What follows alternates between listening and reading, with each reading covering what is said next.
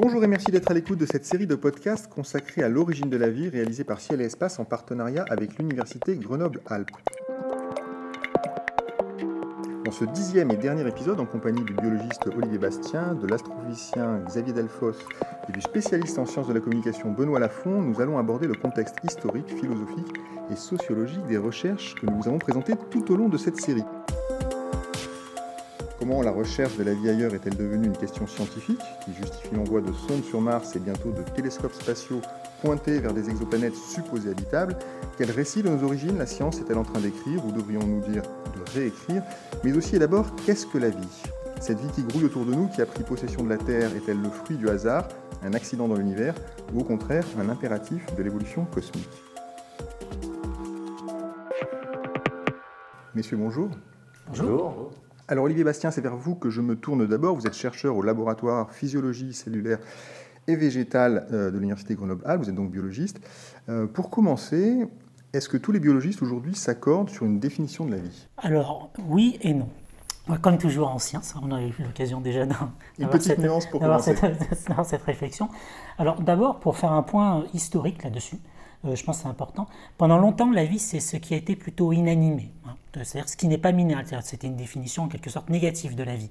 Il suffit de regarder les grottes de Lascaux, il n'y a pas de plantes parce qu'elles étaient inanimées. La classification d'ailleurs des plantes n'était euh, pas dans l'animé. Et encore récemment, d'ailleurs, je lisais un podcast sur un dessinateur qui classait euh, des exercices de croquis pour ses étudiants. Il y avait animé les hommes et tout, puis fait un exercice inanimé, un arbre. Donc la, vision était un peu, un peu celle-ci. Ensuite, les réflexions philosophiques ont tout de même beaucoup avancé. Je reviendrai après sur la vision aristotélicienne. Et au XVIIIe siècle, on a déjà Kant qui s'intéresse aux propriétés des différences entre les êtres vivants et les machines et ce genre de choses. Et lui va commencer à s'intéresser à ce qu'il appelle la force formatrice du vivant. Et il va, il va prendre position dessus et déduire que c'est pas, enfin pour lui, que c'est pas une propriété surnaturelle, mais que c'est une propriété de la nature qui s'organise elle-même. C'est-à-dire que c'est sans la définir il le met quelque chose d'intrinsèque à la nature, mais avec une notion d'émergence, à partir de, donc, du minéral. Alors, à notre époque maintenant, il y a beaucoup de définitions qu'on peut trouver d'ailleurs sur Wikipédia, je me suis un peu amusé à regarder tout. Euh, la définition de la NASA, celle d'auteurs comme Joël de Roné ou de Stephen Benner, le père de la biologie de synthèse, mais toutes les définitions en réalité tournent autour des mêmes thèmes. Alors au début du 19e, c'était des définitions très thermodynamiques, mais ces définitions-là de thermodynamique, on va les retrouver dans ce que je vais vous énoncer maintenant. Donc pour définir un système vivant, c'est d'abord un système physique, c'est-à-dire matériel, pas un truc énergétique qu'on peut trouver dans Stargate en l'occurrence, c'est un système physique qui possède une limite sur le plan spatial par une membrane qu'on dit semi-perméable, c'est-à-dire que c'est un système ouvert. Il communique en énergie et en matière avec l'extérieur. Ce système-là est capable de s'auto-entretenir. On parle d'autoconservation et d'autorégulation pour pouvoir obéir aux, réactions du milieu. Il est également capable de s'auto-reproduire en utilisant ce qu'il y a autour de lui dans l'environnement. C'est donc auto-entretien, auto-reproduction, on appelle ça l'autopoïèse. J'aurai l'occasion de réutiliser ce mot. Euh, et voilà, donc après, toutes les se ressemblent un petit peu. Je voudrais juste ajouter là, sur la définition du vivant, c'est qu'il y a des biologistes qui ne sont pas d'accord pour utiliser la notion du vivant. On trouve ça d'ailleurs dès le 19e avec Claude Bernard, le père de la, de la biologie expérimentale, beaucoup en France, mais dans le monde entier également. Et lui n'était pas d'accord pour donner une définition de la biologie, parce que pour lui, une méthode qui consiste à définir et à tout déduire d'une définition, il dit qu'elle peut convenir aux sciences de l'esprit, mais qu'elle est contraire à l'esprit même des sciences expérimentales. Voilà. Euh, c'est une position radicale, très anglo-saxonne d'ailleurs au demeurant, euh, mais on est dans l'expérimentation, nos collègues anglo-saxons sont très euh, pragmatiques, comme dirait Boris Johnson, euh, d'une part. Et une dernière chose, pour bien qu'on cadre un peu, il y a également maintenant des théories un tout petit peu récentes sur la, définition de la vie, qui se refusent à définir la vie à travers les objets vivants, mais plutôt à travers les processus, et notamment pour eux est vivant ce qui obéit à un processus darwinien, c'est-à-dire de la sélection naturelle, comme on en a parlé au précédent podcast. Voilà. Euh, Xavier Delfos, vous, vous êtes astrophysicien euh, à l'IPAG, euh, vous êtes spécialiste exoplanètes et donc vous cherchez des planètes habitables, on peut revenir sur le mot, mais enfin bon, en tout cas susceptibles de réunir des conditions qui sont favorables à la vie. cette définition protéiforme quand même du vivant, ça ne vous pose pas de problème de ne pas avoir caractérisé très nettement l'objet de vos recherches? Dans l'étape où on en est, non, je ne pense pas. Euh, notamment parce qu'on est très loin d'avoir accès à des organismes extraterrestres qu'on pourra tester en détail, euh, étudier en détail, pour savoir par exemple s'ils s'auto-répliquent, s'ils évoluent, etc. Dans un premier temps, si on s'intéresse par exemple au, domaine des planètes extrasolaires, ce qu'on va chercher, c'est éventuellement à détecter la possibilité qu'une vie soit présente via des, éléments indirects. Par exemple, tester si, pour une planète extrasolaire, il y a certaines absorptions, absorption de certaines couleurs, qui indiquent qu'il y a de la vie sous forme de chlorophylle ou quelque chose qui ressemble à la surface. Ou encore présence de gaz en atmosphère où on peut estimer qu'ils sont peut-être rejetés par des processus du vivant et pas par des processus abiotiques euh, qui correspondraient à une planète euh, sans vie présente à la surface. Donc à l'heure actuelle, on est encore très loin de tester la définition de la vie. On va être très loin euh, de tester si effectivement il y a des organismes qui s'autorépliquent, qui se multiplient. Même dans le cas du, système solaire, peut dire peut-être là où on va être, on peut peut-être dans le futur être en contact avec des organismes vivants, c'est les retours d'échantillons martiens. Le plus probable, si on est face à quelque chose de positif, c'est de retrouver face à des traces fossiles de quelque chose. On se posera la question est-ce que c'était vivant ou pas? À nouveau, on aura du mal à tester en détail cette, euh, cette définition.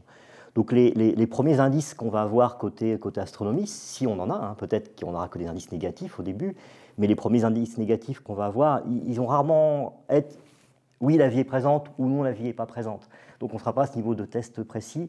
Ils vont amener des indices, des indices qui vont dans un sens ou dans un autre, et puis ce sera avec l'accumulation d'indices qui vont dans un sens, dans un autre, qu'on commencera à se faire une idée générale mais on n'en sera pas encore à tester vraiment précisément la définition de la vie. Il y a quand même quelque chose d'assez euh, nouveau hein, euh, pour les astronomes, les astrophysiciens. Il y a 30 ou 40 ans, on n'aurait jamais pu faire ce podcast, en tout cas euh, pas avec un astrophysicien, parce que cette question de la vie ailleurs, elle n'était pas du tout considérée comme scientifique. ça s'est passé comment? Comment cette question est-elle redevenue une question intéressante, pertinente dans le champ scientifique? Alors il y a 30 ou 40 ans, on aurait pu faire le podcast pour se poser la question de la vie dans l'univers on n'aurait pas pu amener comment on, fait une démarche scientifique pour amener des éléments de réponse. Là, ça aurait été plus compliqué.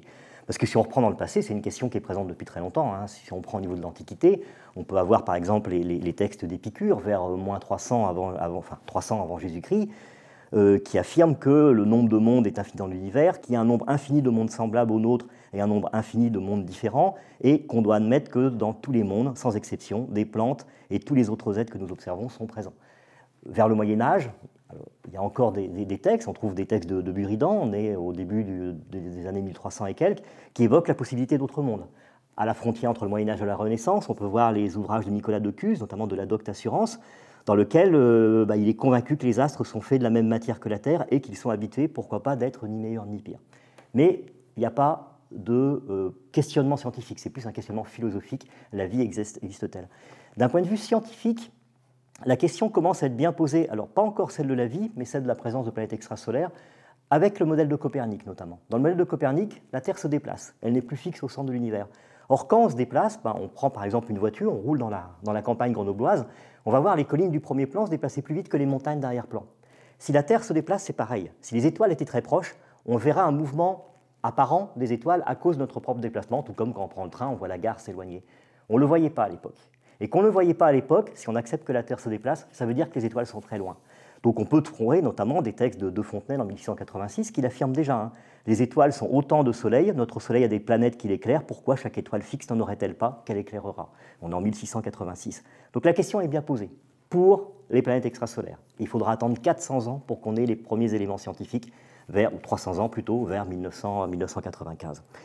Euh, après, il y a de nombreux autres astronomes hein, qui vont se poser la question de la vie. Mais, d'un point de vue d'amener cette fois-ci, pas simplement se poser la question, mais commencer à amener une méthodologie scientifique pour essayer d'aller au-delà des questions et d'avoir quelques éléments de réponse, bah, je pense que c'est d'abord l'exploration du système solaire, et notamment de Mars, avec la possibilité de se poser sur la planète, de commencer pourquoi pas à tenter des expériences, celles de pionniers notamment, qui n'ont pas vraiment fonctionné, mais qui étaient une première approche, maintenant d'avoir des retours d'échantillons, et puis la découverte plus récente des planètes extrasolaires qui a vraiment révolutionné le champ. Du côté des, naturalistes, euh, c'est plus compliqué. On, a l'impression de, trouver euh, cette question euh, posée par des, par des gens qui s'intéressaient au vivant terrestre. Hein. L'extrapolation aux autres corps célestes est tardive, non? Oui, alors on n'en trouve pas beaucoup de traces. la, raison est extrêmement simple, et en fait, Xavier vient bien de le donner à travers la temporalité. Euh, tu parlais de Fontenay, c'est au XVIIe siècle, c'est ça. Il euh, euh, faut voir le classement du vivant, c'est-à-dire l'idée de la classification binomiale, qui, sans que sa classification elle-même parle d'évolution, comprenons-nous bien. c'est l'inné, c'est le début du XVIe siècle. Lamarck, donc l'idée d'adaptation d'un organisme, hein, euh, on, sait que l'idée est fausse maintenant, mais l'idée qu'une girafe pour euh, attraper des, des, choses dans la savane sur des arbres grands, le cou devrait s'allonger, donc c'est question d'adaptabilité, euh, d'évolution qu'on appelle lamarckienne, c'est Lamarck. Darwin, Début du 19e, c'est ça C'est ça, alors un tout petit peu avant, mais Darwin qui suit un tout petit peu après, là on est au 19e. Et la question qu'on va se poser, la question de, c'est mon sentiment, hein, la vie extraterrestre, donc la vie sur d'autres planètes, de deux choses l'une, soit c'est la vie comme il y a ici, donc la question ne se pose pas, soit c'est la vie différente, et comme je viens de le dire, on n'avait pas beaucoup euh, intégré la notion d'évolution, d'adaptabilité et de contrainte pour la biologie. Tout ça va naître avec la biologie moderne, on va en reparler un tout petit peu après, euh, et avec surtout la question des origines de la vie. Euh, et de nos jours, d'ailleurs, est-ce que c'est une question qui intéresse vos collègues? On a l'impression qu'elle a été réglée. Euh, si on lit euh, Jacques Monod, un prix Nobel de médecine de 1970, je crois, dans Le hasard et la nécessité, il écrit quand même à la fin de l'ouvrage, c'est quasiment la conclusion, L'homme sait enfin qu'il est seul dans l'univers d'où il a émergé par hasard. La question a l'air réglée. Est-ce qu'aujourd'hui, euh, euh, on est un peu toujours sur cette ligne de pensée? Oui, alors on peut être prix Nobel et, se tromper ou énoncer une chose de son temps qui se révèle fausse ou, en tout cas pas tout à fait juste euh, à notre époque.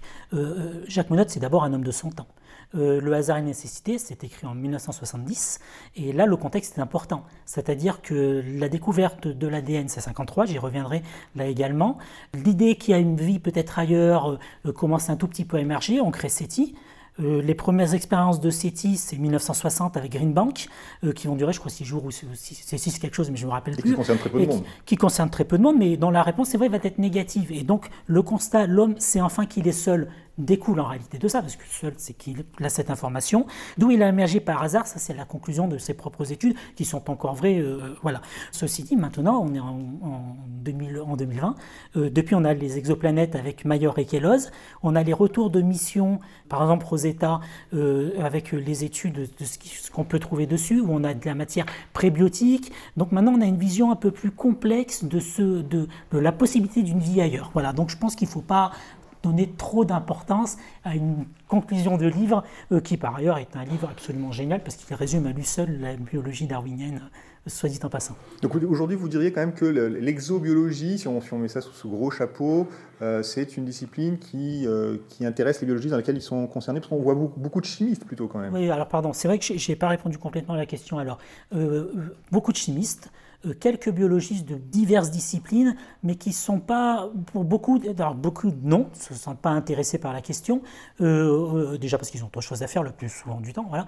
Et souvent, même eux sont pas, comme c'est très multidisciplinaire, sont pas au courant des avancées de ce qui peut se faire dans les autres champs. Puisqu'en l'occurrence, nous on travaille au sein du collectif Origin of Life à Grenoble, discuter avec un géologue, un astrochimiste, c'est compliqué on ne sait pas exactement qu'est-ce qu'on peut faire Voilà.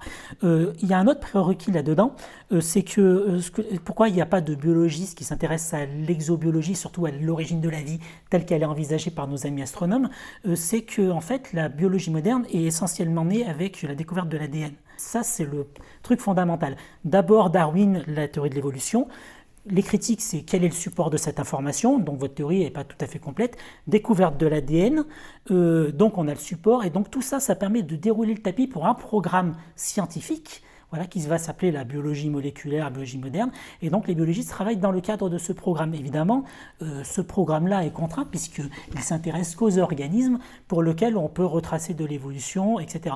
Il y a une phrase de Dobzhansky qui est très importante à retenir, qui est un très très grand théoricien, qui disait « rien ne vaut sauf à la lumière de l'évolution ». Et c'est notre, en gros, c'est notre programme de recherche. Et donc, c'est vrai que la recherche de quelque chose avant euh, sort un peu du cadre de ce programme. Et donc, les biologistes souvent ne se sentent pas compétents et puis euh, même légitimes, peut-être même des fois, pour discuter de ce qui s'est passé avant. Euh, j'ai cité un, prix Nobel, donc effectivement, on l'a compris, un homme de son temps, vous venez de le dire. Je cite un autre prix Nobel, celui-ci, prix Nobel de physique, est très récent, d'ailleurs, Michel Mayor, qui est le découvreur de la première planète extrasolaire. En 2001, dans son livre Les nouveaux mondes du cosmos, il écrivait, Xavier Delphos, dans notre galaxie, plus de 100 milliards d'étoiles se côtoient, il existe des milliards de galaxies dans l'univers. Pourquoi la vie se serait-elle contentée d'apparaître sur une seule planète, aussi belle et bleue soit-elle? Est-ce que ce point de vue euh, est celui de la communauté des astrophysiciens?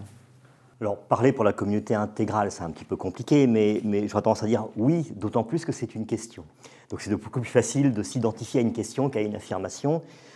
Pourquoi la vie se serait-elle contentée d'exister sur Terre, d'apparaître sur Terre? C'est une question complètement légitime que l'on peut s'opposer. Il n'affirme pas, même si la formulation laisse un peu entendre la réponse qu'il y donne. Aujourd'hui, bah, il est évident que des planètes qui possèdent des points communs avec la Terre sont extrêmement nombreuses. Alors encore faut-il savoir ce que veut dire posséder des points communs avec la Terre. Mais en tout cas, des planètes qui sont telluriques, qui sont rocheuses, qui hébergent dans leur zone habitable, c'est-à-dire à la bonne distance de leur étoile pour éventuellement avoir de l'eau liquide à leur surface s'il y a de l'eau dans leur constitution. Euh, une grande fraction des étoiles de la galaxie possèdent de telles planètes qui orbitent autour d'elles. Donc on est sur des centaines de milliards, ou au moins une centaine de milliards de planètes telluriques en zone habitable. Quelle fraction parmi celles-ci auront de l'eau? On ne sait pas encore répondre, mais même si c'est une fraction de ne serait-ce que de 1%, ce qui paraît pas beaucoup, ça en laisse quand même autour d'un milliard ou de plusieurs milliards. Donc ça en laisse énormément. Donc des planètes favorables, rocheuses, avec de l'eau liquide, il y en a certainement beaucoup, beaucoup, ça se compte en milliards. Après, euh, tout est de savoir quelle est la probabilité, une fois que les conditions requises sont présentes, que la vie euh, émerge. Si c'est un événement extrêmement peu probable, on n'a aucune idée sur Terre aujourd'hui quelle est la probabilité que ça apparaisse. Si je prends un chiffre au hasard, hein, si c'est une chance sur 10 milliards seulement que, ça arrive, même s'il y a une centaine de milliards de planètes favorables dans la galaxie, bah, il n'y en aura que quelques-unes avec de la vie. Et quelques-unes dans la vie, avec de la vie dans toute la galaxie, il n'y a pratiquement aucune chance dans ces cas-là qu'on soit capable de les détecter et de les observer, celles-ci. Si la probabilité ne serait-ce qu'un peu plus élevée, ou ne serait-ce que 1% par exemple, 1% de chance que la vie émerge euh, si les conditions requises sont présentes, alors d'un seul coup, on se met à voir des centaines de millions de planètes avec de la vie dans la galaxie. on ne sait pas où on va être entre ces deux chiffres. Hein. On va être quelque part, on n'a aucune idée aujourd'hui de où on sera, de quel côté ça va basculer. Mais comme la probabilité est non nulle, non nulle qu'il y ait un grand nombre de planètes avec de la vie, eh ben on peut se lancer dans la recherche. On peut mettre en place toute une méthodologie scientifique. C'est une question, en tout cas, à laquelle on peut essayer de répondre scientifiquement, on peut essayer de commencer à amener des réponses, parce qu'on peut penser que peut-être la vie est fréquente, même si on n'en est pas sûr. Dans, tous les cas, il est vraiment très peu probable qu'un événement qui s'est produit quelque part une fois dans l'univers ne soit pas produit ailleurs, à un autre moment, autour d'une autre, planète. Donc la question à nouveau, hein, c'est de savoir si ça s'est produit uniquement dans un nombre très limité dans la galaxie ou dans un nombre plus grand, auquel cas on aura peut-être des chances de la détecter un jour. Elle est là d'ailleurs la, légitimité des astrophysiciens à, se prononcer, en tout cas à imaginer pouvoir dire quelque chose sur l'origine de la vie. C'est intéressant parce qu'Olivier Bastien disait tout à l'heure que finalement les biologistes, euh, à rebours un peu de ce que on pourrait penser, euh, euh, sont un peu prudents sur euh, leur légitimité, vous avez employé ce terme, Olivier Bastien, à, se prononcer sur l'origine de la vie. les astrophysiciens, finalement, leur expertise, elle vient du fait qu'ils ont le, ils ont l'univers, disons, et la vastitude du cosmos, et donc ils ont, ils ont l'appui des grands nombres, j'ai envie de dire. c'est ça qui vous donne un peu le, la, oui, la légitimité de, travailler sur ce sujet, en fait. On a la légitimité de se poser la question. toute la complexité à l'heure actuelle, c'est de définir quels observables on veut essayer d'obtenir. On parlait tout à l'heure, par exemple, le, fait de détecter euh, des molécules dans l'atmosphère d'une exoplanète, qui voudrait dire qu'il y a de la vie à la surface de cette exoplanète. Comme par exemple, dans l'atmosphère de la Terre, l'oxygène vient de la photosynthèse, donc s'il n'y avait pas de plantes, s'il n'y avait pas de vie, il n'y aurait pas d'oxygène. Donc on cherche à détecter des atmosphères, par exemple, qui ne correspondraient pas à l'atmosphère d'une planète avec uniquement des processus abiotiques, donc des processus sans vie. Mais une des difficultés qu'on a derrière ça, c'est qu'on ne sait pas aujourd'hui quelle est la diversité des atmosphères possibles pour une planète sans vie. Et tant qu'on ne le sait pas, il sera difficile de dire que l'élément qu'on détecte éventuellement un jour, si on détecte de l'oxygène dans une autre planète, il va être très difficile de dire oui, c'est sûrement dû à la vie, ou pourquoi pas un phénomène abiotique auquel on n'a pas pensé. Donc aujourd'hui, on a un, vaste chantier qui est devant nous, c'est de mieux définir les observables qui vont nous permettre d'avoir un faisceau d'indices vers la présence de vie ou pas, et c'est des choses auxquelles les gens s'intéressent, à la fois d'un côté théorique, en modélisant un peu ce type d'atmosphère, et puis il va falloir des données qu'on n'a pas encore aujourd'hui, parce que ces données sur les atmosphères des exoplanètes, elles vont venir dans les décennies à venir pour contraindre un peu ces modélisations. Mais il reste un vaste chantier. Hein. Aujourd'hui, on ne sait pas encore vraiment définir ce qui sera un indice positif de vie ou un indice négatif de vie. On a des idées, on sait comment prendre le problème, comment ça va aboutir, la question est encore ouverte. Oui, en effet, d'ailleurs, et ça a fait l'objet de, précédents podcasts, notamment hein, avec vous, Olivier Bastien, où on a parlé de photosynthèse autour des naines rouges. C'était euh, absolument euh, passionnant. Euh, Olivier Bastien, cette question de l'origine de la vie, justement, quand est-ce que la science a commencé à s'en saisir? Alors en fait, assez tôt. On trouve dans la tradition aristotélicienne, euh, elle, elle, avait déjà pris en charge cette question, et notamment à travers euh, la, théorie de la génération spontanée. Elle avec la tradition aristotélicienne, qui consiste à imaginer que la vie peut apparaître à partir donc de rien, en tout cas de la matière inanimée. Donc pour nous, en termes modernes, minérale. Euh, d'ailleurs, c'est une théorie qui a longtemps prédominé, y compris lorsqu'au XVIIe siècle, Robert Hooke va faire la découverte des micro-organismes, puisque là, on va avoir des choses toutes petites euh, qui ont, et qui ont l'air manifestement trop simples pour pouvoir avoir de la, de la, reproduction dite sexuée. On ignorait à cette époque-là la reproduction asexuée, c'est-à-dire la mitose, et donc ça, ça, ça allait plutôt dans ce sens-là. Voilà. Euh, ceci dit, à la même époque, des voix comme le Von Hoek, un des co-découvreurs surtout de l'amélioration du microscope, va commencer à se dire non, euh, euh, il y a quand même des éléments qui nous permettent de dire non, jusqu'à que cette théorie soit complètement infirmée par Pasteur au XIXe siècle.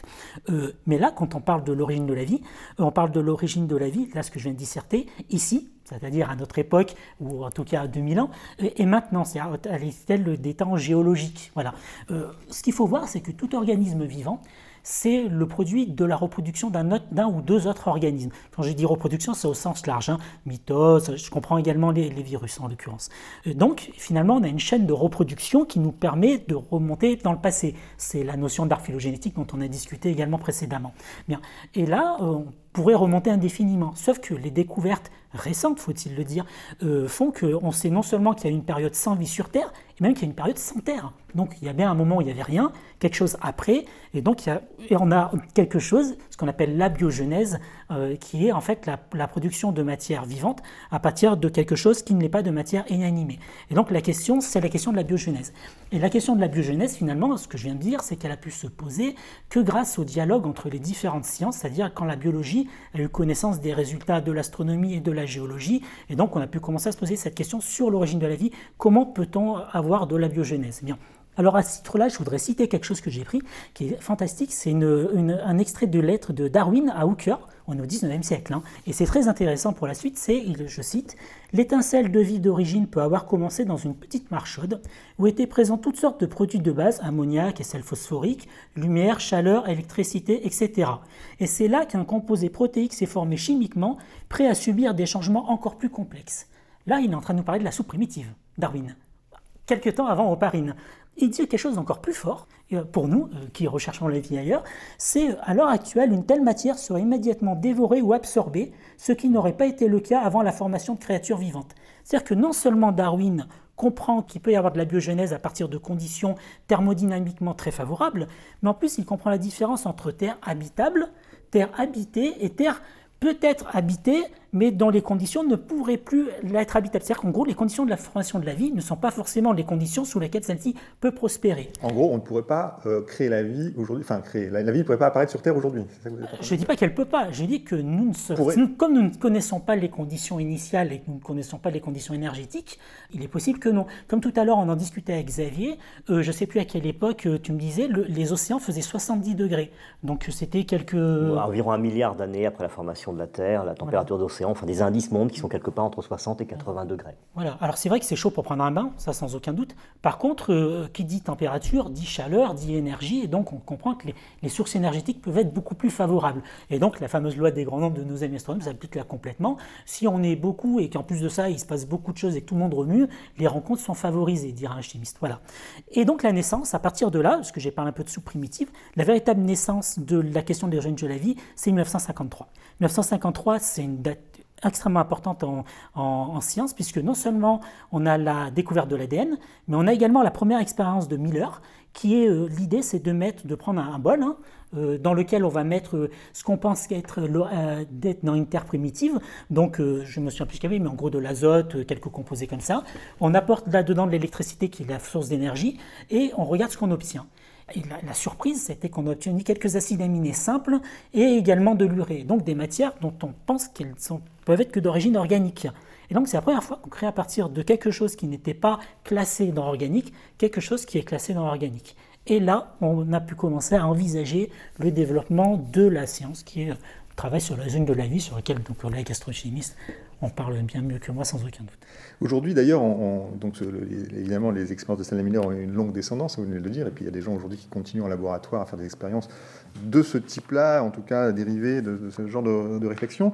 Il y a un aspect qui est très présent en, astrophysique et, et je ne sais pas si c'est le cas aussi en biologie, en astrophysique, en cosmologie, on parle d'origine. On peut parler de l'origine de l'univers, c'est un sujet encore plus ambitieux peut-être. les cosmologistes, ils font tourner de gigantesques simulations numériques qui reproduisent l'évolution des galaxies, la structuration de, l'univers depuis, depuis son début. Est-ce qu'en biologie, il y a des tentatives en ce sens? Est-ce qu'on peut espérer remonter à l'origine de la vie, comprendre un peu ce qui s'est passé par l'informatique, par la simulation numérique?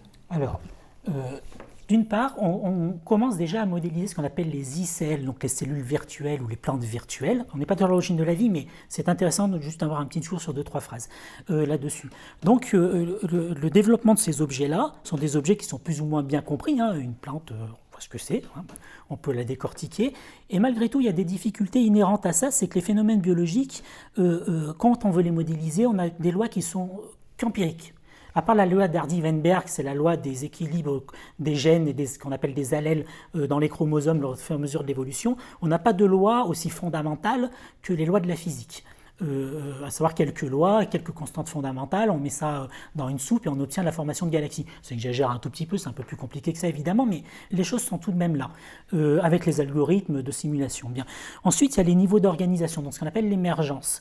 de cellules qui font un tissu, ce n'est pas un ensemble de cellules. Ça, on n'a pas non plus de loi qui nous permette bien de le définir. également, les interactions et les conditions initiales sont également très difficiles à déterminer lorsqu'on travaille là-dessus. Donc pendant longtemps, effectivement, on s'est dit, bah non, ça, on n'y arrivera pas. Bien. Parce qu'il faut revenir à la définition que je donnais de la vie. L'idée d'avoir un milieu séparé, confiné, qui peut échanger avec l'extérieur, maintenir de l'ordre à l'intérieur, ce qui nécessite d'exporter du désordre à l'extérieur, ce qui est la définition d'Eisenberg de la vie, ce qu'on appelle la négantropie. Hein.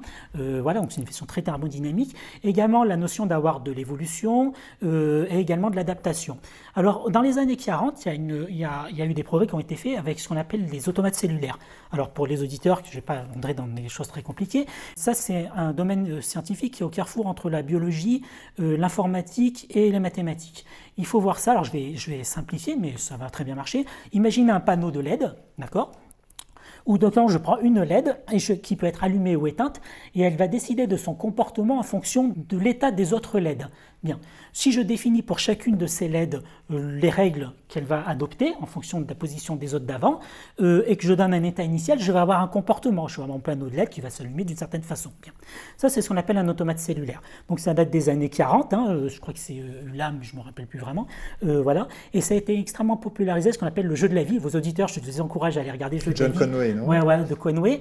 Et lorsqu'on fait tourner ce genre d'algorithme, voilà, selon les conditions initiales, on observe des choses tout à fait hallucinante et très intéressante. On observe des formes persistantes, c'est-à-dire on va voir des choses qu'on appelle des planeurs, donc avoir des formes euh, qui vont s'allumer sur le panneau de LED, je vais continuer l'analogie, et qui vont se déplacer le long de ce panneau. Donc avec un, un nombre de règles extrêmement simples, un outil extrêmement simple, on arrive à créer quelque chose qui s'apparente à de l'ordre et de la persistance. Bien.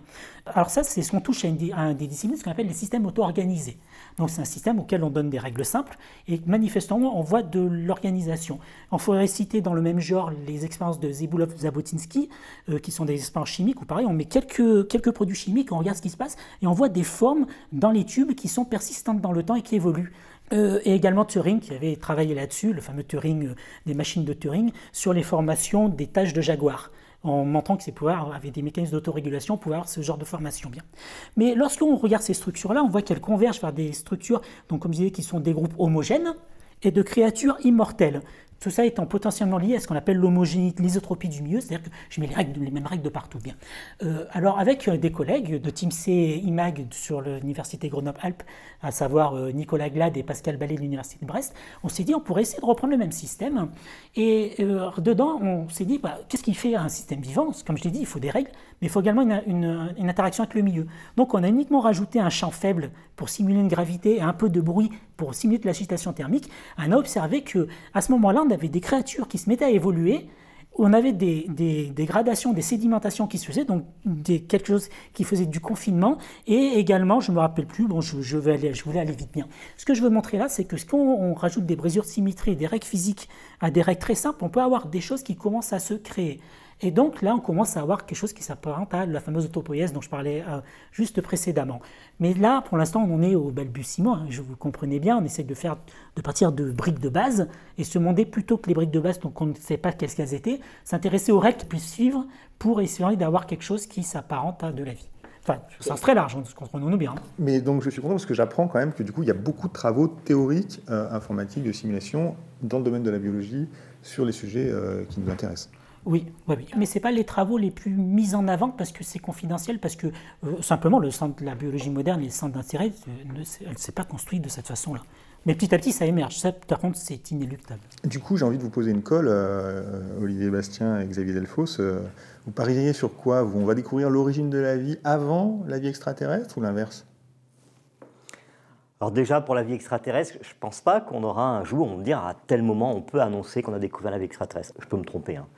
Mais euh, si un jour, il y a une nouvelle scientifique qui arrive, euh, on a la preuve que la vie extraterrestre arrive, existe, faudra peut-être s'en méfier. Ça a peut-être été un peu vite. J'ai vraiment l'impression qu'on va aller sur des éléments. On en parlait tout à l'heure, hein, des indices qui vont dans un sens petit à petit ou dans l'autre, et que ce sont ces accumulations d'indices qui vont faire un faisceau vers quelque chose. Oui, on pense que la vie existe ou non, et il est probable qu'elle est peut-être sur telle planète ou telle autre, mais euh, ce ne sera pas une réponse oui-non. Enfin, j'ai du mal à imaginer euh, tant qu'on n'est pas capable d'y aller et regarder finalement avec un microscope euh, les, cellules qui sont présentes, présentes sur place. après, quel élément va être déterminé avant l'autre C'est la même chose quelque part, faut pas dire, sur l'origine de la vie sur Terre. C'est des séries de, processus, des séries d'étapes. Certaines commencent à être un petit peu comprises ou un petit peu anticipées, d'autres pas du tout. Et, chaque nouvelle étape qui est un peu comprise est un gain vers une connaissance. Ce sera jamais, hein, on part de rien, on arrive à quelque chose. C'est petit à petit s'accumulent des, niveaux de connaissance. Oui, non, je n'ai pas grand-chose à ajouter parce que je suis entièrement d'accord. Hein. Comme quoi, que des fois, ça nous arrive aussi d'avoir des points d'accord. Non, non, mais oui, oui, mais moi, j'ai quand même une partie prise sur la vie ailleurs, en tout cas, comme je disais, plutôt des indices de vie ailleurs. Euh, euh, parce qu'une fois encore, quand on aura les indices de vie ailleurs, savoir comment, quel processus a pu amener déjà à savoir si les indices qu'on aura sont bien issus de processus euh, issus de la vie, de. On parle de biomarqueurs, mais euh, Xavier peut mieux en parler que moi, sans doute euh, des difficultés d'identifier un biomarqueur à de la vie, enfin tout ce qu'on pense être un biomarqueur. Et on a effectivement un gros avantage côté de la recherche de la vie extraterrestre, c'est qu'on cherche quelque chose qui existe maintenant. La difficulté, c'est que les traces qu'il en met, ces fameux biomarqueurs ou marqueurs biologiques, sont difficiles, sont difficiles à détecter, difficiles à prouver que c'est vraiment ça, mais, mais on est en train de tester quelque chose qui existe aujourd'hui ailleurs. Il existe ou il n'existe pas. Alors que la recherche de l'origine de la vie, c'est remonter à quelque chose d'il y a presque 4 milliards d'années, 3,7 milliards d'années aujourd'hui, les traces qu'on pense les plus anciennes de, présence de vie, même si elles ne sont pas complètement certaines, mais c'est l'ordre de grandeur. Euh, même si on établit des scénarios qui peuvent amener à ces formations, est-ce que c'est le bon scénario ou est-ce que c'est pas un autre scénario qui s'est produit? Les traces sont depuis longtemps perdues. Alors que côté vie extraterrestre, on observe quelque chose qui se passe aujourd'hui. Donc il y a quand même une facilité un peu plus grande, même si la complexité reste énorme.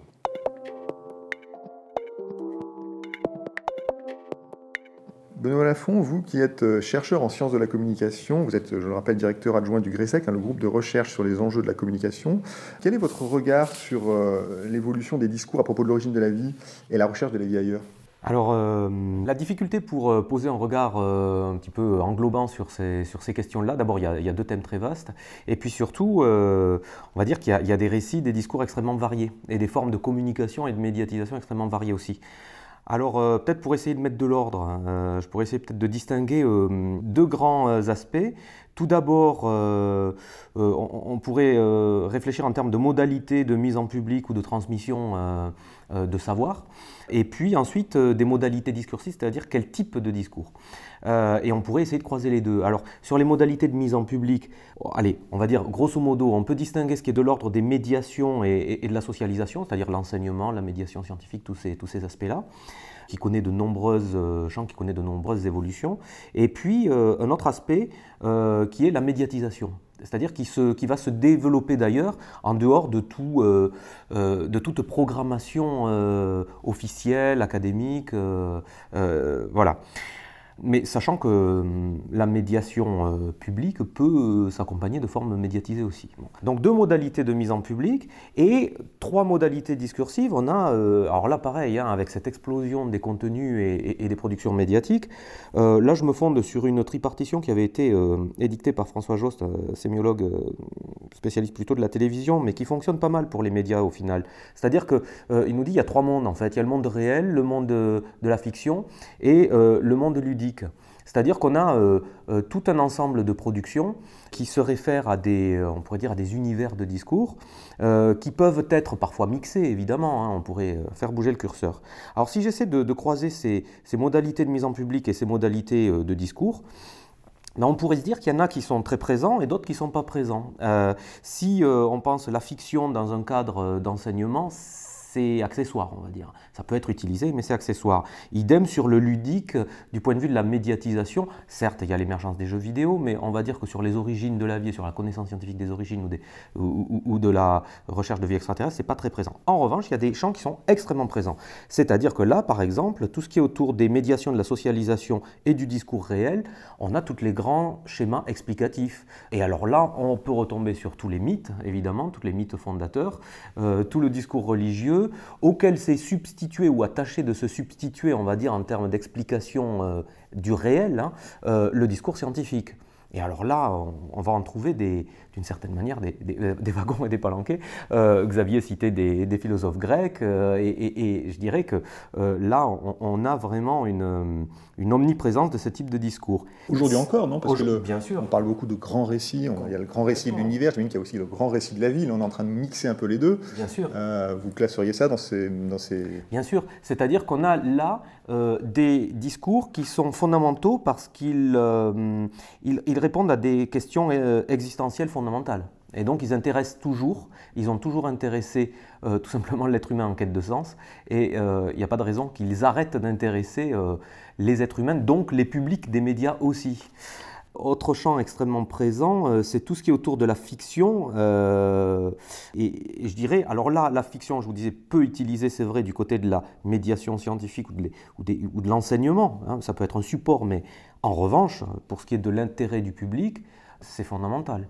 Et là, euh, Xavier euh, me parlait tout à l'heure, euh, Xavier Delfos, de, l'ouvrage de, de, Johannes Kepler, hein, qui est écrit sous forme d'un récit, d'un roman, hein, Le songe ou l'astronomie lunaire, qui est paru en 1634. Alors là, déjà, on a ce lien entre savoir scientifique et production littéraire. Et cette production littéraire, elle va s'autonomiser hein, euh, de manière tout à fait euh, contemporaine de, de, de, cette parution de Kepler. On a euh, aussi Cyrano de Bergerac avec son histoire comique des États et Empire de la Lune, et puis etc. etc. Je dirais la SF n'a fait que produire des savoirs, on a plein de bornes, hein, que ce soit La guerre des mondes de Wells, et puis sa traduction radiophonique par Orson Welles hein, en 1938, qui, qui, a beaucoup fait parler, tout le cinéma contemporain autour des Star Trek Wars, etc. Et puis, bien évidemment, 2001, Odyssée de l'espace qui pose euh, aussi bien la question des origines que de l'exploration. Donc euh, voilà, on, a vraiment tout un ensemble de savoir et de contenu qui mixe, je dirais, à la fois des, domaines discursifs et des modalités de mise en public euh, qui sont de l'ordre de la publicisation, médiation des savoirs ou médiatisation avec une activité de consommation des publics. Et euh, moi, il me semble que pour ce qui est de la médiatisation aujourd'hui, euh, on voit ces contenus continuent à être tout à fait, euh, tout à fait consommés par les publics parce qu'il y a, de toutes les manières, comme je le disais, ces questions fondamentales, hein, aussi bien sur l'existence, la condition humaine, la question de l'altérité, les origines, et puis l'avenir hein, et l'exploration comme grand récit, comme grand récit collectif que se donnent les sociétés. Alors cet intérêt, euh, il est oui, effectivement euh, fondamental, euh, consubstantiel sans doute de la nature humaine, ces questions sur, l'origine et, sur la vie ailleurs. mais ces types de discours que vous venez de décrire, est-ce qu'on peut considérer qu'ils sont parfois en concurrence, voire manipulés? En tout cas, on peut, en, tirer profit, alors ça peut être un profit institutionnel, un profit médiatique. Par exemple, on, parle, on parle beaucoup de, dans les milieux scientifiques des communications des grandes agences. Est-ce que le regain d'intérêt actuel pour ces thèmes-là n'est pas lié aussi, ou en tout cas, est-ce que les agences ne surutilisent pas ces, thèmes? Euh, La NASA, après l'aventure de la conquête lunaire, il a fallu trouver un, autre étendard, ça a été Mars. Euh, est-ce que finalement, euh, il n'y a pas quand même une utilisation de ces discours à des fins, entre guillemets, promotionnelles, enfin, en tout cas ah bah, Bien sûr que oui. Alors, je vais peut-être faire une réponse en disant oui et non aussi, un petit peu comme faisait Olivier tout à l'heure. C'est-à-dire, bien évidemment que d'une part, il y a toujours un intéressement, voilà. Hein. Euh, on, pourrait dire qu'il y a un intéressement désintéressé hein, pour, euh, pour euh, la beauté du savoir, et puis il y a un intéressement tout à fait intéressé. Bon, moi je verrais plutôt ça en termes, en gros, d'investissement croisé, c'est-à-dire qu'on a des institutions publiques qui investissent sur du collectif pour produire du collectif et pour produire du savoir. On a des entreprises qui investissent pour pérenniser leur activité. On a des publics qui investissent euh, de manière diversifiée pour y trouver euh, de l'intérêt, du plaisir euh, ou du savoir. Bon, et, je dirais chaque configuration de communication ou de situation de communication, de consommation de, contenu a ses propres nécessités. Ce qui est sûr, c'est que la NASA, Aujourd'hui, elle a des moyens, elle a des moyens considérables pour communiquer, pour produire, pour tâcher d'influer sur ben, en gros, ses investissements et sur euh, ses, modes de financement. Et pour consolider son action, elle doit bénéficier d'un soutien du public, euh, d'un soutien plus ou moins mesurable, mais d'un soutien qu'elle va pouvoir faire valoir auprès de ses financeurs. Ça, c'est indéniable. Et c'est vrai que dans le cadre des États-Unis, il ne faut pas oublier qu'on est dans une, dans une économie quand même libérale. Et, et, de ce fait, je dirais que les, les enjeux euh, de production des institutions recoupe les enjeux euh, industriels des médias. Les relations publiques se sont fortement euh, développées aux États-Unis depuis les années 30. Donc forcément, la, NASA en faisait un fort usage dans les années 60, elle continue à en faire un fort usage. Et on pourrait même dire que cette logique de relations publiques, euh, certains de mes collègues parlent d'un modèle de relations publiques généralisées, hein, euh, c'est-à-dire que l'espace public est envahi de ces stratégies communicationnelles de la part des différents acteurs pour le coup, la NASA se trouve en concurrence avec d'autres acteurs. Et effectivement, le risque, c'est qu'on assiste à une surenchère avec évidemment un risque de dérive euh, et des prises de risques euh, qui peuvent parfois être dommageables. Xavier Delfos, c'est justement la, question que j'allais vous poser. Hein. On a évoqué le cas de Mars où l'eau a été plusieurs fois découverte pour la première fois, hein, et où même la vie a été trouvée, parce qu'on peut rappeler le cas de la météorite martienne où avait été identifiée la, la, vie dans les années 1990. Je pense que c'est à ça d'ailleurs dont vous faisiez référence à l'instant à la fond. Euh, alors désormais, il faut aussi compter avec les exoplanètes pour soutenir, disons, euh, ou en tout cas comme conséquence de cet intérêt du, public pour la, pour la vie ailleurs, est-ce que vous ressentez, vous, dans votre communauté, une, tentation du spectaculaire, justement? Est-ce que, comment, comment on peut intéresser le public sans trop lui promettre et donc sans trop le décevoir à, la fin? Hmm. Vous parliez de, de l'eau sur Mars, découverte multiples fois. On peut aussi parler des premières planètes en zone habitable, presque découvertes de multiples fois aussi, sachant que la toute première en fait était découverte à Grenoble. C'est sérieux ce coup-là. Euh, désolé de ce petit passage publicitaire. Mais vous avez raison, il faut le dire. Alors oui, c'est une réelle préoccupation. Encore récemment, au mois de décembre, je crois, je ne sais plus si c'est en décembre, mais il y avait les, les réunions, l'Assemblée générale de la Société française d'exobiologie, et c'était un des points à l'ordre du jour durant, durant une après-midi complète, hein, une discussion sur effectivement euh, comment certains propos peuvent s'emballer, certains propos scientifiques peuvent s'emballer dans la presse, euh, soit à cause de communiqués de presse mal rédigés eux-mêmes, soit à cause d'interprétations des journalistes, parce que c'est difficile des fois d'interpréter les propos. Donc ça fait partie des préoccupations. Tu, tu le disais Benoît euh, à l'instant, il y a déjà un aspect où on a besoin quelque part de montrer à nos financeurs, que, euh, à ceux qui nous soutiennent, qu'on nos recherches avancent. Et ça peut amener certains d'entre nous, des fois, à aller un peu trop loin dans l'affirmation d'un communiqué de presse, jouer un peu trop sur les mots à la mode, sur les mots un peu trop, un peu trop sexy. Mais même en dehors de ça, en dehors de ce besoin quelque part, qui est peut-être pas le plus noble, bah, on a besoin de donner des nouvelles au public, de savoir ce qu'on fait. Le savoir, il n'a de sens que s'il est partagé. S'il reste dans nos laboratoires, dans nos observatoires, il n'a pas de sens. Il n'a aucune raison de, rester ici. Donc pour cela, mais pour partager ce, discours, bah, il doit être en partie simplifié. On ne peut pas mettre tous les bémols, toutes les petites subtilités qu'on met dans nos articles scientifiques. Euh, et parfois, dans cette étape de simplification, ben, il y a des bémols qui sont oubliés en route, effectivement. Et, du coup, on peut retenir qu'un point sur lequel on, met, on met premier, il y a une planète en zone habitable qui peut être interprétée très vite, il y a une planète habitée. Mais déjà, habitable, on n'est pas sûr qu'elle le soit, habitée, encore moins. Mais ces communications, on, les fait malgré tout, et puis bien souvent, on a une tentation à faire passer notre enthousiasme, parce qu'il est réel notre enthousiasme de temps en temps. Sauf que nous, quand on a notre enthousiasme, on sait des fois les bémols qui sont en arrière-plan, mais parfois on oublie de les communiquer aussi. Alors on essaie d'y penser plus souvent, mais ça peut, mais ça peut échapper. Donc il y a une telle attente d'un autre côté, hein, de la part euh, du public, que tout est fait pour que ça puisse s'emballer, parfois à cause à nouveau d'une trop grande simplification de notre côté du discours, parfois à l'inverse, parce qu'on n'a pas assez simplifié, parce qu'on a donné trop de détails et qu'on a pu perdre l'interlocuteur, notamment le journaliste, qui du coup a dû interpréter nos propos euh, et, dériver et aller au-delà éventuellement de, ce qu'on disait ou de ce qu'on voulait, ce voulait faire savoir. Donc je pense que quand il y a emballement, et puis il y en a, hein, régulièrement, il y a la détection de, présence de vapeur d'eau dans l'atmosphère d'une planète qui se révèle avoir plus de points en commun avec Neptune qu'avec la Terre, mais c'est quand même une petite planète. Et ça a été interprété euh, dans certains médias comme euh, une planète avec de l'eau liquide à la surface, alors que ce n'était pas du tout le cas, voire pourquoi pas déjà présence de, voisins. Ça peut aller très très vite effectivement dans, certains cas. Et généralement, je pense que les responsabilités sont partagées des deux côtés. Soit un discours mal porté de notre côté, volontairement ou involontairement, côté scientifique, et éventuellement interprété de manière trop rapide par, euh, certains médias, notamment les médias non spécialistes. Oui, alors c'est vrai que voilà, ce risque de surenchère, euh, il est réel, mais il me semble qu'il ne faudrait pas prendre euh, la multiplication de quelques cas isolés pour euh, le tout. Et, c'est vrai que, enfin, là, pour le coup, il faut peut-être avoir un raisonnement en termes de, je dirais, de, il y a différentes sphères médiatiques. Enfin, je pense à notamment à la question des, publics. C'est-à-dire qu'en en, sciences de la communication, on parle plutôt des publics plutôt que de parler du public, hein, d'un public indifférencié. il y a eu de nombreuses modélisations des publics. week.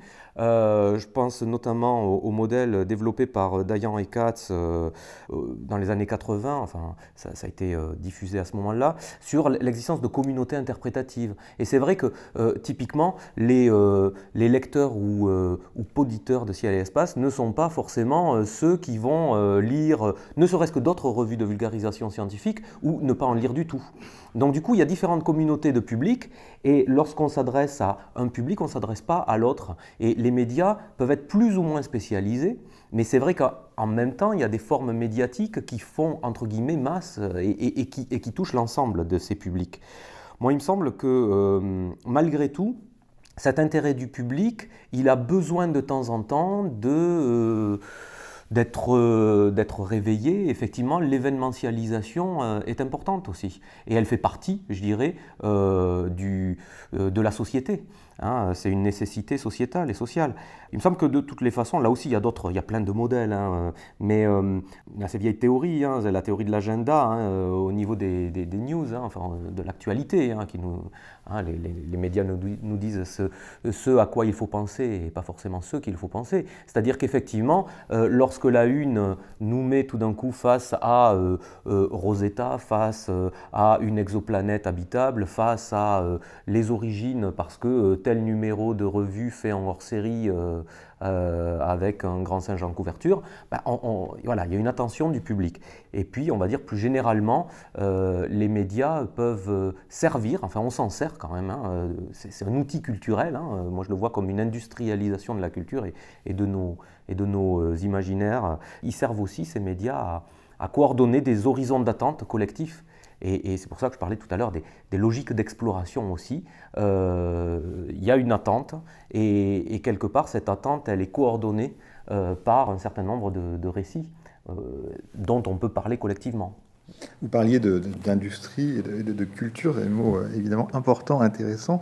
Euh, je rebondis sur, euh, sur des initiatives récentes de, gamification, on pourra peut-être détailler ce mot, de, la recherche. Il y a, je signale par exemple qu'il y, a un jeu au sein duquel, depuis deux ans, on peut trier des données du satellite Coro, ce satellite chercher des, exoplanètes, un satellite français d'ailleurs. donc c'est un, une espèce de jeu en ligne, et pourtant, finalement, par ce biais, on fait de la science participative. Qu'est-ce que vous pensez de ces, de ces initiatives récentes? Bah, semble que ça fait partie euh, de, ce que j'évoquais tout à l'heure, c'est tout à fait en prise avec euh, l'essor euh, considérable ces dernières années de la médiation et de la communication scientifique. C'est-à-dire qu'on est là, enfin, il y a un double, un double aspect, hein, on va dire. Il y a à la fois cet essor de la communication scientifique et ça croise aussi des stratégies de la part des, des producteurs d'utiliser les techniques numériques dans tout ce qu'elles permettent en matière d'interactivité de plus en plus poussée. Donc il y a cette idée expérientielle, c'est-à-dire le spectateur ne va plus être passif, mais il va être actif. Et je dirais tous les... On voit tout ça hein, au niveau de la, muséologie, euh, toutes les expositions. Il y, a, cette logique d'interaction de plus en plus forte, d'expérimentation. Euh, je dirais que c'est très à la mode et euh, c'est une recherche perpétuelle. en même temps, il ne faudrait pas perdre de vue le fait que ce qui semble être passif c'est-à-dire un film, euh, un contenu médiatique classique, euh, c'est un contenu qui n'a plus son intérêt parce qu'il est dépassé par de nouvelles techniques qui sont plus interactives. Non, euh, c'est juste une modalité différente, comme je le disais tout à l'heure. C'est une modalité discursive. Je disais, il y, a les rapports au réel, le rapport à la fiction et le rapport au ludique. Évidemment, ça peut se croiser. Et ce rapport ludique, aujourd'hui, on va tâcher de créer des dispositifs interactifs qui vont permettre d'expérimenter différemment ces questions. Alors, c'est ce que je disais, il me semble que c'est assez peu présent de manière émergente dans des pratiques euh, massives euh, dans le public. En revanche, bien pensé dans des dispositifs de médiation et de communication organisés avec des animateurs, ce sont des dispositifs qui peuvent être tout à fait intéressants. Après, c'est vrai que la science participative, euh, il y a un certain nombre d'initiatives actuellement, ça peut produire des résultats dans des conditions bien définies, dans une méthodologie bien définie. Avec des euh, publics, euh, bien définis aussi. Bien définis aussi, voilà. Donc ne pensons pas qu'on a là une révolution, mais effectivement une diversification des modes d'accès au savoir par des techniques de communication et des techniques médiatiques de plus en plus interactives un point, je pense, qui, est intéressant avec ces, jeux, d'un point de vue scientifique, c'est un message qui peut être plus facilement passé euh, avec un public interactif. C'est le message que les données ont certaines erreurs. Elles ne sont pas absolues. Et que quand, par exemple, on, teste avec un jeu, est-ce qu'on détecte une exoplanète ou pas, euh, bah, le joueur va se rendre compte que la réponse n'est pas toujours évidente. Parfois, oui. Mais que parfois, c'est, on a l'impression qu'elle est là, il y a quand même bien d'éléments qui nous laissent penser, mais c'est pas sûr à 100%. Et donc, quelque part, la notion euh, d'une limite d'une détection. Elle est sûre, elle n'est pas sûre, non, elle est probable, mais on a encore quelques éléments pour se rendre compte avec les données, elles semblent aller vers ce point-là, mais quand même les données ne sont pas complètement, complètement certaines, ne permettent pas complètement de l'affirmer parce que le signal est petit par rapport à la qualité des données.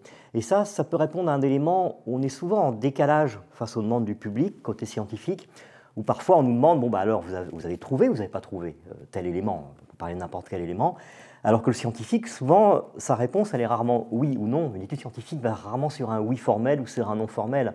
Elle va souvent sur des faisceaux d'indices, sur des probabilités. Oui, il y a 99% de chances qu'on ait détecté tel type d'objet, mais il y a encore un petit doute. Voilà, c'est souvent le message qu'on a envie de faire passer, qui passe plus difficilement. Là, avec un public qui fait un peu de pratique scientifique lui-même, ce message est peut-être plus facile à faire passer. une petite injection de, méthode scientifique, si l'on peut dire, à travers, à, travers le jeu. Xavier Delfos, pour terminer, je vous pose cette question qui surgit euh, inévitablement hein, dès lors qu'on traite de la vie ailleurs. Et même d'ailleurs, quand on parle d'astronomie, on a sans doute déjà dû vous la poser. Alors je vous la repose, elle est un peu brutale. Euh, on entend souvent à quoi ça sert de dépenser des milliards pour trouver la vie ailleurs, en l'occurrence, alors qu'on n'est même pas capable de protéger la vie sur Terre. Qu'est-ce que vous répondez à ça? Je pense qu'il y a plusieurs types de réponses. Le premier type de réponse concerne vraiment notre Terre elle-même. Euh, c'est vraiment très difficile de comprendre un astre aussi complexe que la Terre lorsqu'on a un seul exemple à étudier, à étudier en détail, surtout durant un laps de temps très court. Ça fait que quelques centaines d'années, ou plutôt même dizaines d'années, si on, si on, parle de données précises, on est capable d'observer de manière précise ce qui se passe sur Terre. Alors, certains éléments des sciences de la Terre permettent d'avoir des éléments sur ce qui s'est passé sur les derniers milliards d'années, mais avec beaucoup moins, beaucoup moins de précision. Si on fait un parallèle, par exemple, avec un autre astre, comme notre Soleil. Notre Soleil, c'est pareil, on a une idée un peu fine de ce qui se passe, des données très très précises, mais depuis très peu de temps, une centaine d'années, un peu plus si on s'occupe des tâches, depuis Galilée pour la, la détection des tâches euh, sur le Soleil. Et une façon d'aller au-delà de cette connaissance, c'est d'avoir un objet avec beaucoup de détails d'observation, comme le Soleil, et puis d'observer quelques dizaines ou quelques centaines d'étoiles qui ont des points communs avec le Soleil, mais qui sont observées à un moment donné où elles étaient plus jeunes, plus vieilles, ou dans une phase d'activité un petit peu différente. Et ça permet de revenir sur la connaissance du Soleil et de le préciser entre un astre avec beaucoup de données et une statistique sur beaucoup d'astres qui lui ressemblent, mais à des moments un peu différents. On espère, on n'est pas encore là, hein, mais avoir un jour des données précises, relativement précises, sur des planètes de type terrestre. Ça va se compter, c'est du moyen terme, c'est des décennies euh, devant nous, et à partir de là, on pourra considérer la Terre comme une planète dans son contexte, comme un exemple parmi les planètes de type terrestre. Et on aura d'autres planètes de type terrestre, certaines un peu plus proches de leur étoile, un peu plus chaudes, d'autres un peu plus froides, d'autres un peu plus vieilles, un peu plus jeunes, avec une composition un peu différente. Et on apprendra mieux comment, lorsqu'on change un peu quelques éléments de la planète, comment elle évolue. Et ça permettra de mieux comprendre la Terre elle-même dans, un contexte général. Donc comprendre un astre nécessite de, de comprendre sa famille de manière générale, de manière, euh, de manière précise. Donc ça, c'est le point de vue scientifique. Et puis sinon, ben, je, je, reprends ce que disait Benoît tout à l'heure quand on voit tous ces mythes fondateurs qui s'intéressent à nos origines, euh, ou que ce soit les religions qui en parlent, que ce soit les fictions, les fictions sur la vie extraterrestre, alors plutôt sur des intelligences extraterrestres parfois agressives d'ailleurs, euh, mais toutes ces fictions qui sont présentes, c'est bien que l'homme, n'est pas fait pour se contenter de ses éléments vitables. Il n'est pas fait pour se contenter de se nourrir, de se reproduire et d'assurer sa subsistance, même si bien sûr c'est sa priorité. Mais, mais l'homme, il a, besoin, il a un besoin essentiel d'explorer son environnement, de savoir d'où il vient, de savoir où il est. Euh, il y a une colline, on veut voir ce qu'il y a derrière il y a un océan, voir ce qu'il y a derrière. On a une planète, on a envie de voir ce qu'il y a sur la planète d'après. Et je pense que c'est au-delà d'un besoin secondaire. Pour moi, c'est vraiment une question fondamentale pour l'homme. Oui, je, vais bien dans le sens de ce que vient de dire euh, Xavier. Hein, euh, il me semble que, euh, vous savez, c'est tout le débat de quelles causes doit-on défendre et y a-t-il une hiérarchie dans les causes? C'est une question insoluble, à vrai dire, puisque c'est une question euh, qui relève euh, d'idéologie. Mais ce qui est certain, c'est que, euh, enfin, ce dont on a pu se rendre compte dans ce projet de recherche, c'est il y a aussi un, terme qui est revenu plusieurs fois quand on, avait présenté un certain nombre de travaux, c'est la question de l'anthropocentrisme, c'est-à-dire comment l'homme ramène les choses à son échelle et d'une certaine manière, ce point de vue anthropocentré, il pourrait amener à se dire, d'une part, non, on va plutôt investir sur notre propre planète. Mais pourquoi finalement Enfin, oui, évidemment, c'est absolument nécessaire, mais, mais pourquoi en rester là et pourquoi ne pas se poser des questions plus fondamentales qui sont finalement des questions tout aussi fondamentales pour l'être humain, euh, celles que vient d'évoquer euh, Xavier. Donc finalement, est-ce que aller justement réfléchir à ce qu'il y a derrière, ce qu'il y a avant, ce qu'il y a après et comment et pourquoi existe-t-on, euh, c'est quand même des questions fondamentales qui participent de notre processus d'hominisation quoi, et, qui fait de nous euh, des êtres humains. Donc en, ça, finalement, euh, l'astronomie est une science sociale aussi, et la biologie tout autant. Donc désanthropocentré, peut-être, c'est comme ça qu'il faudrait dire, nos préoccupations, ce serait un peu le mot de la fin. Tirer toutes les conclusions, finalement, ou tirer toutes les leçons de, Copernic et de Darwin euh, avant nous, c'est peut-être pour ça qu'il faut continuer à faire de l'astronomie et à s'intéresser à la biologie. C'est ça, messieurs? Ah, Ça a été un point essentiel de l'astronomie euh, et son rôle avec la société. Effectivement, euh, on, était une planète au centre de l'univers, on est devenu une planète qui tournait autour d'une étoile. Cette étoile, c'est bien de plus être le centre de l'univers, mais tourner autour du centre d'une galaxie, d'une galaxie parmi des centaines de milliards d'autres. Aujourd'hui, un des seuls points particuliers que conserve notre planète par rapport à tout le reste, c'est la présence de vie à sa surface. Donc c'est peut-être, il y en aura d'autres, hein, mais c'est sûrement un des derniers grandes particularités de notre planète euh, qui un jour va peut-être euh, s'arrêter, ne plus être une particularité, mais être une généralité avec d'autres planètes qui sont similaires à elle. Très bien, écoutez, merci à vous Olivier Bastien, Xavier Delfos et Benoît Lafont pour votre participation à cet échange qui conclut de belle manière notre série consacrée à l'origine de la vie. Euh, je rappelle que les précédents épisodes peuvent être écoutés ou réécoutés sur les plateformes de podcast, sur le site de l'Observatoire des sciences de l'univers de Grenoble et bien entendu sur le site de Ciel et Espace. À très bientôt à l'écoute de nos podcasts.